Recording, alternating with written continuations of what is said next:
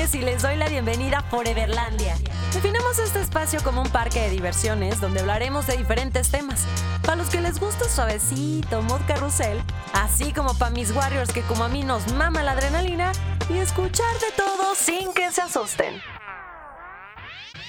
Dentro de un mundo del deber ser, la neta es que resulta bien complicado mostrarte simplemente tal y como eres.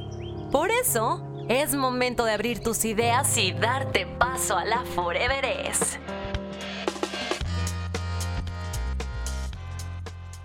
Gente, qué gusto tenerlos aquí conmigo. Bienvenidos a Foreverlandia. y bueno, para cortar el listón rojo, tenemos nada más y nada menos que mi queridísimo Sebastián Struck. Que tengo que resaltar algo, Sebas. Primeramente, felicidades porque por ese libro. Oye, yo creo que ya cuando logras tener un libro en la vida es una rayita más al tigre, pero de esas rayitas chidas que se ven bonitas, una estrellita en la frente, todo muy bien. Felicidades por el libro de Se Buscan Rebeldes. Gracias, Quetzali. Y un gusto estar aquí para platicar contigo. Oye, a ver, Sabes perfecto, y creo que queda de más decir que estamos viviendo en un periodo, eh, pues, sumamente complicado eh, para muchos para unos más que otros, pero creo que vamos a, eh, concordar en que esta, esta onda de, la pandemia ha llegado a revolucionarnos la vida. ¿Estás de acuerdo? Entonces, em, pues es una sorpresa para todos nosotros entender y, por eso estás aquí, ¿no? Y, me encantaría tenerte muchas más veces en el programa, forevereando. Esta cuestión de saber que existe una luz al final del camino, por así decirlo. Que el poder de tu mente, que el poder de tus emociones te llevan a trascender como ser humano. Sí, gente. Me atrevo a decir que en nosotros radica la llave que cambia el universo y la cosmogonía de lo que tú eres. A ver, cuéntame más, por favor, cuéntanos más acerca de esto. Antes que nada, creo que estás completamente en lo cierto. Este, creo que ha sido un momento muy difícil para muchas personas por negocios que cierran, este, sí, familiares, relaciones, claro. Por muchas razones, pero creo que eh, toda adversidad puede tener aprendizaje y creo que uno de esos aprendizajes es poder hacernos responsables de nuestro bienestar y que sea una oportunidad para la humanidad de cambiar el enfoque. Que la salud y el bienestar no dependa de cosas externas, sino tomar un poco responsabilidad. Y sí, es, es un poco de lo que quiero platicar hoy. A ver, tocaste un tema muy importante. Básicamente que nuestro enfoque, y este, esta es mi premisa, o sea, lo voy a poner sobre la mesa, tú me dices que a show. Eh, nuestro enfoque es lo que nos tiene aquí.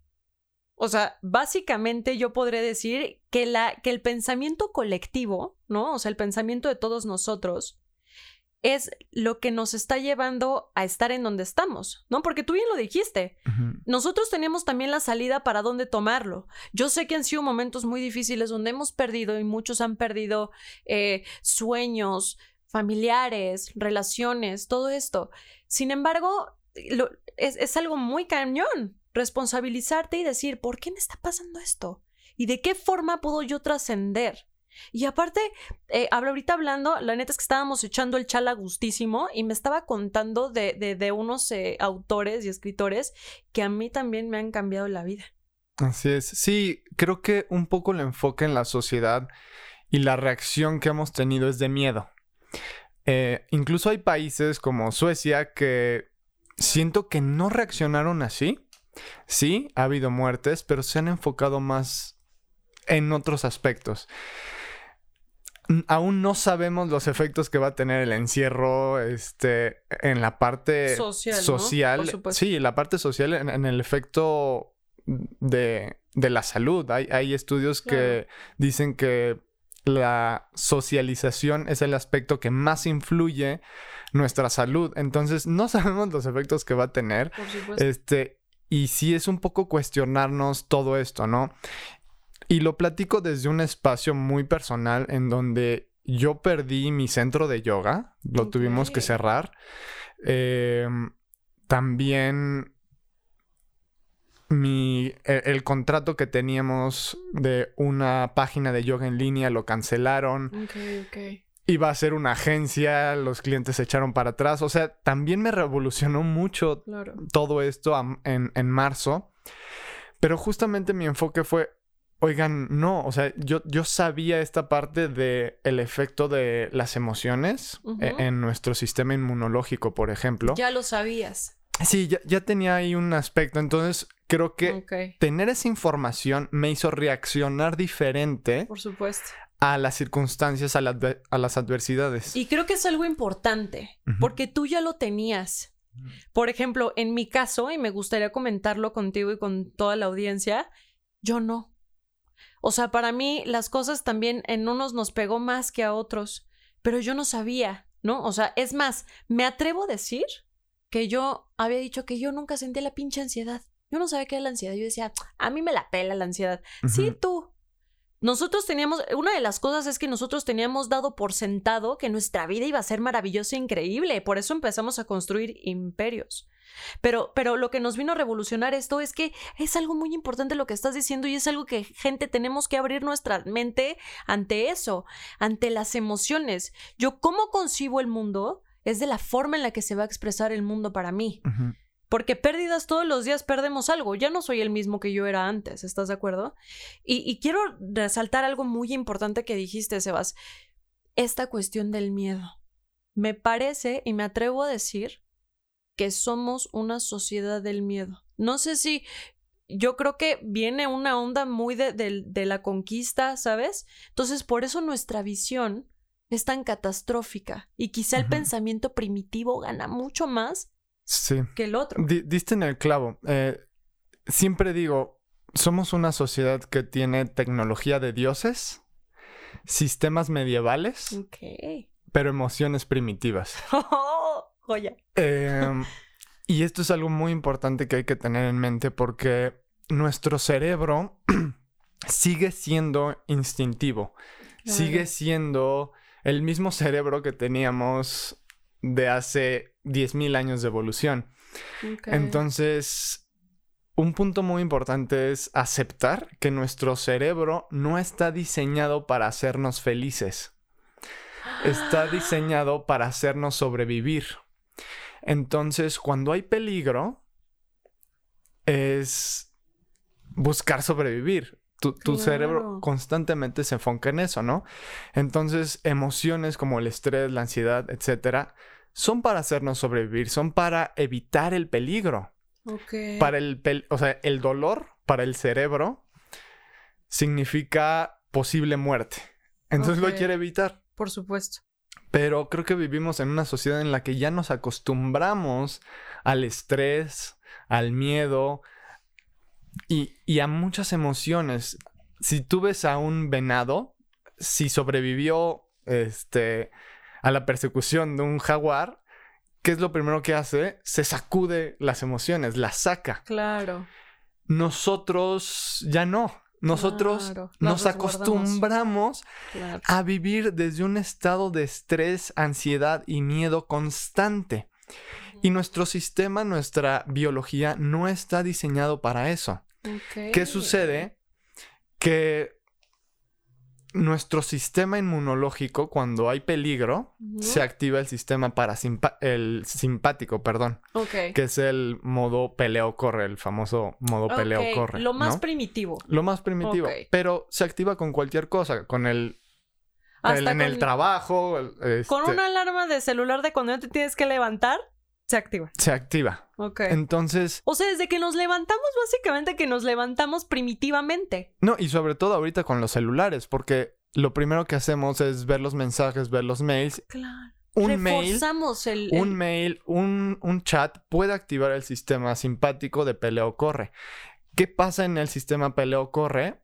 Tu sistema está enfocado en el peligro. Entonces, imagínate si estás eh, huyendo de, de un depredador, pues todo el sistema se enfoca en los músculos, o sea, la sangre va a los músculos, los ojos se dilatan, etc.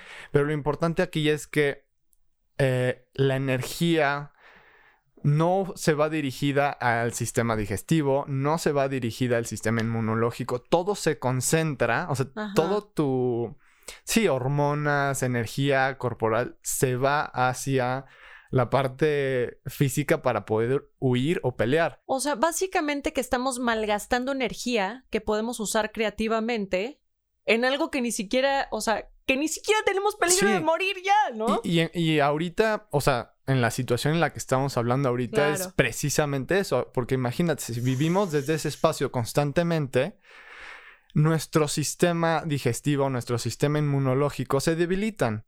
Claro. Entonces, creo que vivimos, eh, e-, es muy chistoso cómo lo veo, ¿no? De la gente está dispuesta a encerrarse ocho meses para no enfermarse, pero no, no está dispuesta a hacer cambios de hábitos. Perdón por la pedrada, pero, claro, claro. pero eh, sí, es, creo que el enfoque tiene que ser más en nosotros, en empoderarnos y nosotros hacer cambios. Pero, pero es que ahí está lo difícil, Sebastián, porque ah, ¿Cómo, ¿Cómo lo haces? ¿No?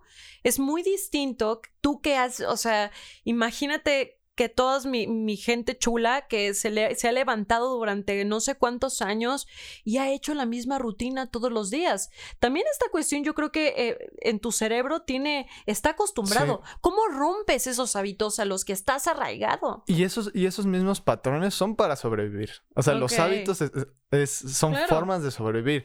Este, y, voy a contar justamente mi experiencia porque creo que es eh, importante eh, entender esta parte, porque creo que el conocimiento para mí, o sea, conocer esto que te acabo de platicar fue muy importante de decir cómo reaccionar ante la adversidad. Sí. Y en ese momento que pasó todo eso fue como, ¿qué rayos hago? Ok. ¿No? O sea, ¿cuál es mi enfoque? Pero tenía este conocimiento. Todavía no lo había aplicado, pero tenerlo cuando llegó la adversidad hizo la diferencia.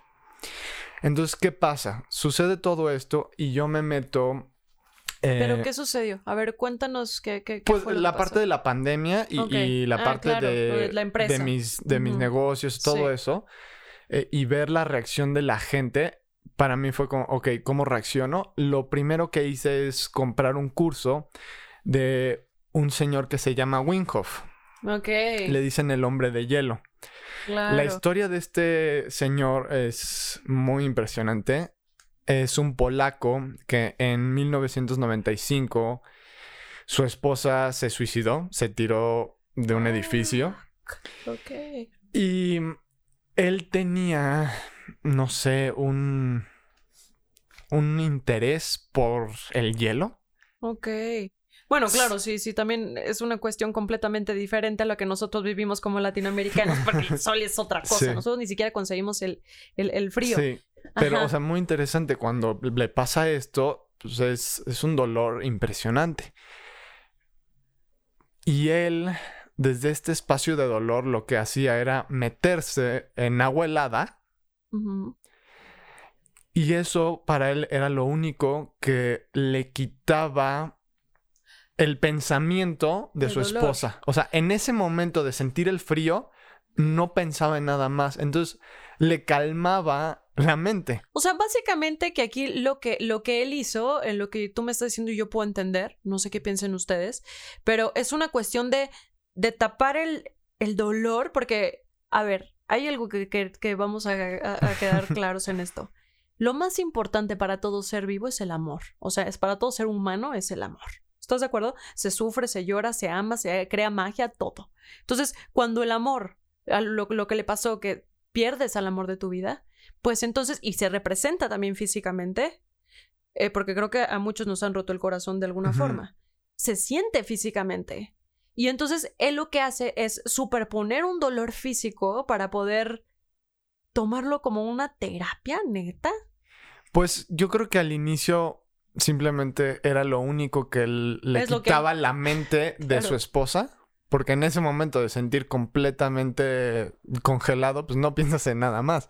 Claro. Pero poco a poco empezó a hacer más cosas del estilo. Por ejemplo, en, el 2000 hizo un récord, eh, un récord Guinness por nadar eh, bajo, bajo el agua helada. En 2007, perdón, hizo un maratón descalzo en el hielo. Entonces empezó a hacer cosas muy, muy extremas, como subir 7200 metros del Monte Everest solamente con los shorts este, y unos zapatos. O sea, cosas muy extremas. A ver, pero esto, esto se podría pensar. O sea, yo, tú me estás diciendo esto y yo estoy pensando en que es un superhéroe de verdad de carne y hueso. O sea, es un superhumano. Pues yo creo que el dolor lo, lo llevó a eso. ¿no? A cambiar tu, de verdad, tu, a hacer cosas, a hacer cosas extremas, ¿sabes? Porque era lo que le, le quitaba la mente de, de pensar en ese dolor, en sentir ese dolor. Pero poco a poco eh, la ciencia empezó a estudiarlo. ok, ¿qué pasa? Como dices, parecía un superhumano. Incluso hay, un estudio que aparece en YouTube de cómo le inyectaron eh, una endotoxina que mata a un ser humano en 3, 6 horas. Y él a través... Un veneno, pues. Sí, oh. sí, una toxina que, que puede matar a cualquier ser humano. Y este señor Winghoff, a través de sus respiraciones y lo que aprendió en el hielo, sacó la toxina.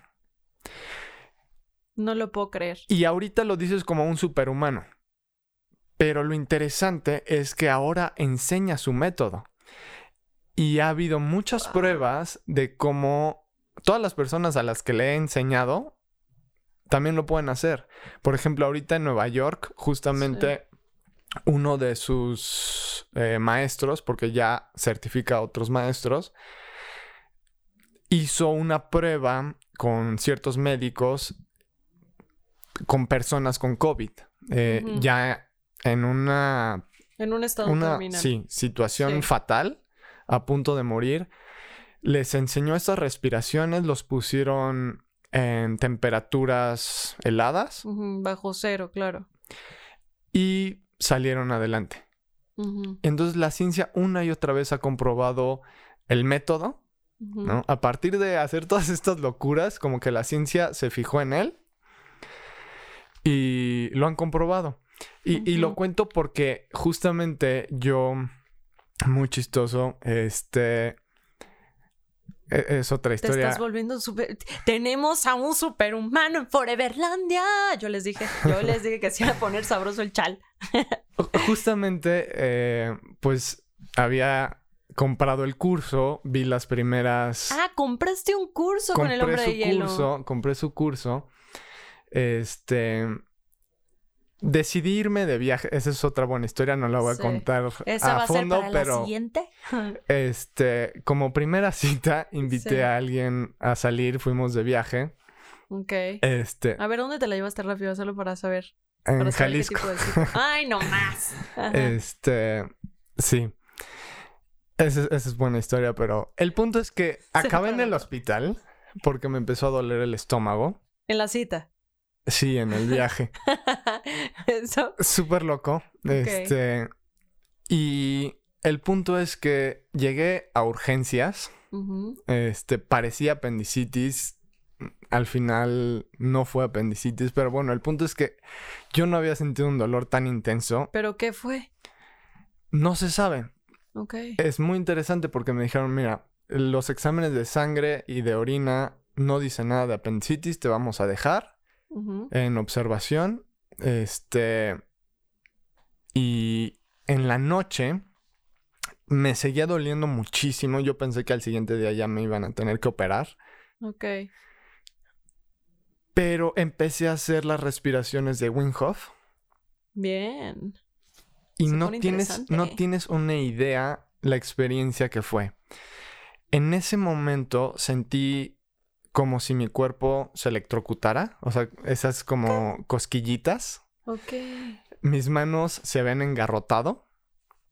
O sea, literalmente como si me hubieran, o sea, tocado un, un contacto y, me estuvieran electrocutando y se me engarrotaron las manos. Sí. Empecé a sudar y empecé a sentir algo moviéndose e, en mi panza. Y después de eso, en la madrugada me volvieron a tomar exámenes de sangre. No. para las 12 que me dieron los resultados, todo mi cuerpo había cambiado. Todo, o sea, en los niveles de linfocitos, de todo había cambiado. O sea, con una sola meditación. Pues fueron como cuatro ciclos de las respiraciones que había. O sea, ahora sí lo hice muy intenso. Pero, pero estamos hablando Una sola sesión, sí. En cuestión de horas, ya había cambiado. Ok. Y fue súper, súper impresionante. A ver, aquí, wow. O sea, esto es un ejemplo cabrón para todos nosotros. Eh, ¿Por dónde empezar? Lo primero, esta cuestión de, las, del hormigueo y no sé qué, ¿no? Bueno, ahorita me acordé muchísimo que cuando te cortas, pasa algo en tu cuerpo. Lo primero que sientes y que te dicen los doctores, ¿no? Cuando te hacen alguna cirugía, cuando empiezas a sentir cosquillitas es porque se está cicatrizando, ¿no? O sea, estás, estás cicatrizando. interesante, sí, no lo había pensado. Entonces, por ahí comenzaste tú a, a curarte en cuestión de horas. O sea, eso, eso, eso, hasta médicamente pareciera imposible, ¿no? Pero aquí hay algo más cañón, que estamos hablando del poder de la mente, que tú solo te enfocaste, que eso es la meditación al final, enfocarte en un solo pensamiento, ¿no? Porque eso de, ¿no? Entonces, tú, toda tu energía, la energía que tenemos y tu energía se, se, se, centró solamente en, en esta cuestión de, de curarte. Y yo creo que también tuvo algo muy, o sea, tuvo que ver porque una cosa es la mente y otra cosa son las emociones, ¿sabes? Como las emociones. Sí. Pues yo, o sea, justamente con toda esta experiencia, eh, fue, sí, obviamente fue la respiración, fue la meditación, este, pero conectándolo con lo que te decía al inicio, yo sé cuál fue la parte emocional que me llevó al hospital por la panza. O sea, sé que, como decía, si tú estás mal emocionalmente, tu sistema digestivo, tu sistema inmunológico se debilitan. ¿Por qué? Porque la energía en esto está en otro lado. Entonces yo sabía por qué. Este, entonces al hacer estas respiraciones, al hacer esta meditación, pues también entendía la parte emocional, ¿no? O sea, te aventaste un clavado totote adentro para saber realmente la raíz de por qué estabas en esa cama, en ese hospital. Y, y lo interesante es que yo tenía las herramientas, ¿no? Y eso es lo que quiero comunicar ahorita. O sea, poder decirle a las personas, hay otros caminos, ¿sabes? Eh, y es tener otras herramientas y tener como el coraje de hacer lo contrario a lo que se ve en la sociedad ¿sabes? Em, que al final, al final del día, perdón que te interrumpa, Sebas. Sí. Que creo que más allá de ser como de ir en contra, es ir a favor tuyo. Uf, sí. O Qué sea, bueno. porque cuántas veces muchos de nosotros, por papá, por mamá, por tu novia, por las, los amigos, porque aquí me están escuchando desde niños hasta los que me escuchen, dejas de ser tú para vivir el, modelo de vida que quiere el otro. Sí, tienes toda la razón. Es, más bien lo, pondría como tomar un camino distinto. Ah. Claro. ¿No? Entonces, creo que eso, eso es muy importante. Y la parte del pensamiento que dices, em, creo que vivimos en, un, en una sociedad que le ha dado demasiada importancia a la razón y a la inteligencia racional. Y va a sonar súper raro. Por favor, aquí estás en Foreverlandia. Mientras más raro, mejor. Pero creo que somos antenas. ¿A qué me refiero? Em, el estado emocional va antes que, que el pensamiento o sea, si tú te sintonizas en cierto estado emocional, te van a llegar cierto tipo de pensamientos. Por supuesto. Entonces, mi prioridad ha sido esa, es el enfoque en las emociones. Claro. Te pregunto, ¿has podido tener pensamientos armoniosos o de paz o amorosos cuando estás enojada? Justo en ese momento. No, o sea, me cuesta mucho. Hoy, hoy es distinto. Espera porque hoy es distinto. O sea, yo, esta, esta, esta pregunta que tú me estás haciendo antes de la pandemia, yo te hubiera dicho jamás. Hoy es diferente. Ah, me, ha costado trabajo, pero sí. Sí, o sea, a lo que me refiero es que en ese momento cualquier persona que esté enojada no puede tener pensamientos es armoniosos. Un poco, claro. ¿Sabes? O sea, en ese momento estás en otra sintonía. Claro. Y es lo mismo con cualquier otra emoción. Entonces, si tú estás en un estado de estrés, de miedo, de ansiedad, te van a llegar ese tipo de pensamientos. Claro. ¿Sabes? Vas a estar conectado con eso. Entonces, mi enfoque es el cambio de estado emocional. Cuando tú estás en otro estado emocional, Claro. Vas a tener otro tipo de pensamientos, vas a actuar diferente y vas a tener otros resultados en tu vida. Pero porque también, o sea, nosotros aparte de ser antenas, ¿no? Somos magnetos donde no nos damos cuenta, y eso es algo que lo quiero dejar súper claro de ahora en adelante y va a ser nuestro mantra sagrado. Lo que tú crees, lo creas. ¿no? Y es una bola de nieve y por eso hay que ser tan cuidadosos con el pensamiento, porque hasta cualquier pensamiento mínimo que sea se va se va a materializar en cualquier momento. Entonces, si a nosotros nos están metiendo, por eso es tan delicado también los niños, ¿no? O sea, construir eh, lo, que está pasando ahora con los niños, de que estén básicamente encerrados y enfrente de una televisión y, y siempre con el miedo, estamos, o sea, si nosotros somos hijos del miedo, y que cuánto trabajo nos ha costado desarraigarnos del miedo.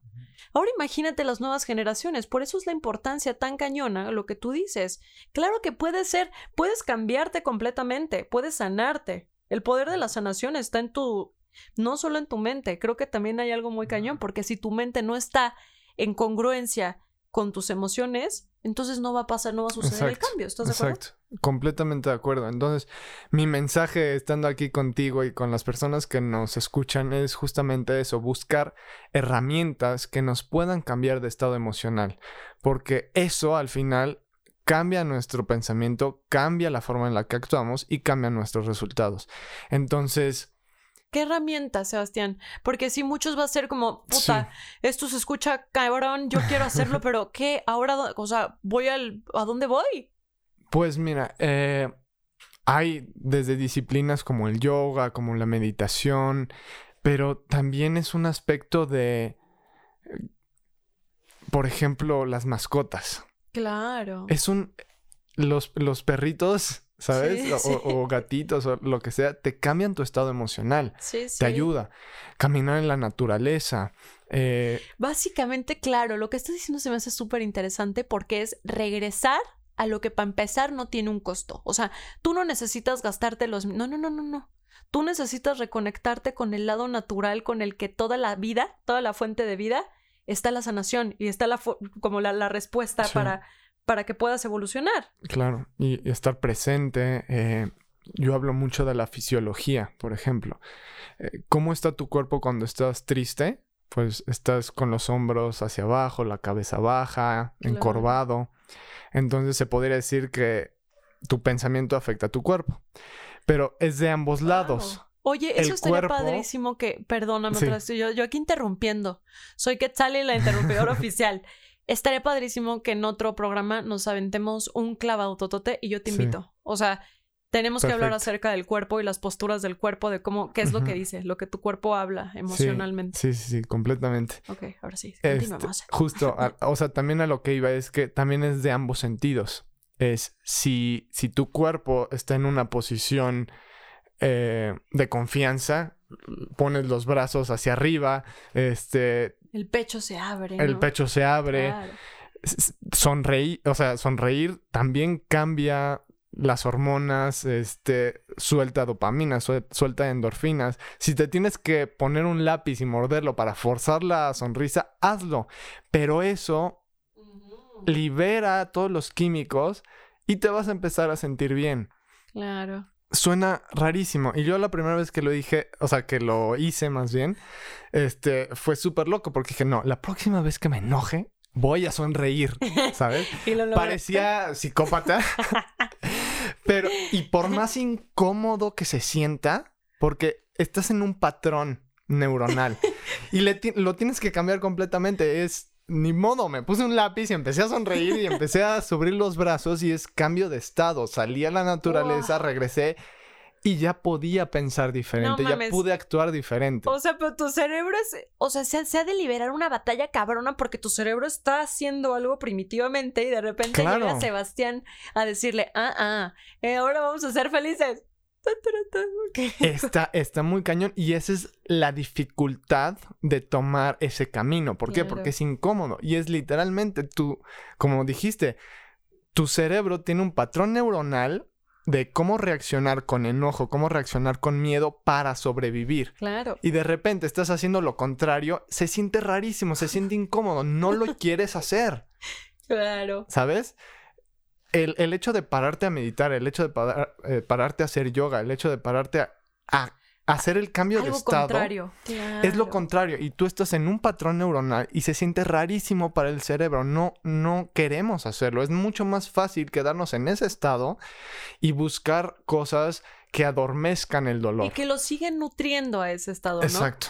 Ah, y, y a ver hay algo muy importante que dijiste y ya con esto vamos cerrando. Eh, y, y es acerca de la de la congruencia y aparte de todo de la conciencia lo que tenemos que hacer para comenzar a cambiar estos patrones, para, para ser superhumanos, por así decirlo, o sea, para poder tener un cambio en nuestro comportamiento, en nuestro ser, en nuestro cuerpo, en nuestro todo, es hacernos consciente de qué pensamos. No dejar ir a la mente, no, no. O sea, parar. Oh, porque estoy pensando esto. Y aparte de todo, esa es la magia. Cuando te pones a pensar, cada cosa, cada pensamiento que tenemos tiene la llave, o sea, son llaves bien ocultas que no nos queremos dar un clavado, pero a partir de ahí está el está el, oxígeno que nos tiene, lo que nos tiene hasta abajo. Claro. Ahí están los tanques de oxígeno para poder salir a la superficie. Sí, diste perfectamente en el clavo porque es reconocer que estamos actuando desde el instinto y el hecho de tener esa conciencia podemos actuar desde otro espacio. Dejamos de actuar desde el instinto y decidimos hacer cambios. Claro. Oye, Sebastián, para cerrar. Entonces, ¿es verdad que yo puedo transformar mi estado de vida en el que estoy ahora? Llámese salud, llámese emocional, llámese de trabajo. O sea, si no tengo chambas y, ¿sabes? Como este tipo de cosas lo puedo transformar con mi pensamiento y mis emociones. Claro, y es justamente, pues, para eso estoy aquí, eh, para dar ese mensaje de retomar esa responsabilidad en la co-creación de, de nuestra vida. ¡Guau! ¡Qué viaje tan foreverero chido! Oye, pues muchísimas gracias, Sebastián. Y la verdad me gustaría muchísimo invitar a la audiencia a que se sumen a este proceso. O sea, podríamos hasta empezar en un proceso como de decir, a ver, ¿quiénes son los valientes? Porque este viaje es de valientes. Sí. O sea, no es para cobardes, no, no. Los que quieren realmente subirse al barco y decir, venga, yo quiero ver qué pasa. Porque ya conocemos la vida que tenemos. O sea, ¿qué puede pasar? Ya sabes lo que tienes. ¿Qué hay del otro lado? Eso está chido. Entonces creo que estaría bien padre que la audiencia dijera, yo me sumo y vámonos día a día viendo cómo va la evolución de cada individuo, ¿no? Que se sume al barco foreverero. Me parece increíble. me parece increíble. Va, y me prometes que vas a estar aquí con nosotros una vez más. Va. Con mucho gusto. Ya está. ¡Eh! Sebastián va a estar con nosotros. Bueno, pues muchísimas gracias por tu tiempo. La neta es que la pasamos bien a gusto, se pasó bien rápido el tiempo y pues nos vemos a la próxima. Me parece perfecto. gracias. Gracias a ti. Y gente bonita, pues gracias también a todos ustedes que se quedaron hasta el final. Se puso bien rico este pozolito y yo los invito a que nos escuchemos la siguiente semana porque también vamos a traer un tema bien rico. Les mando un beso desde aquí de Foreverlandia. ¡Mua!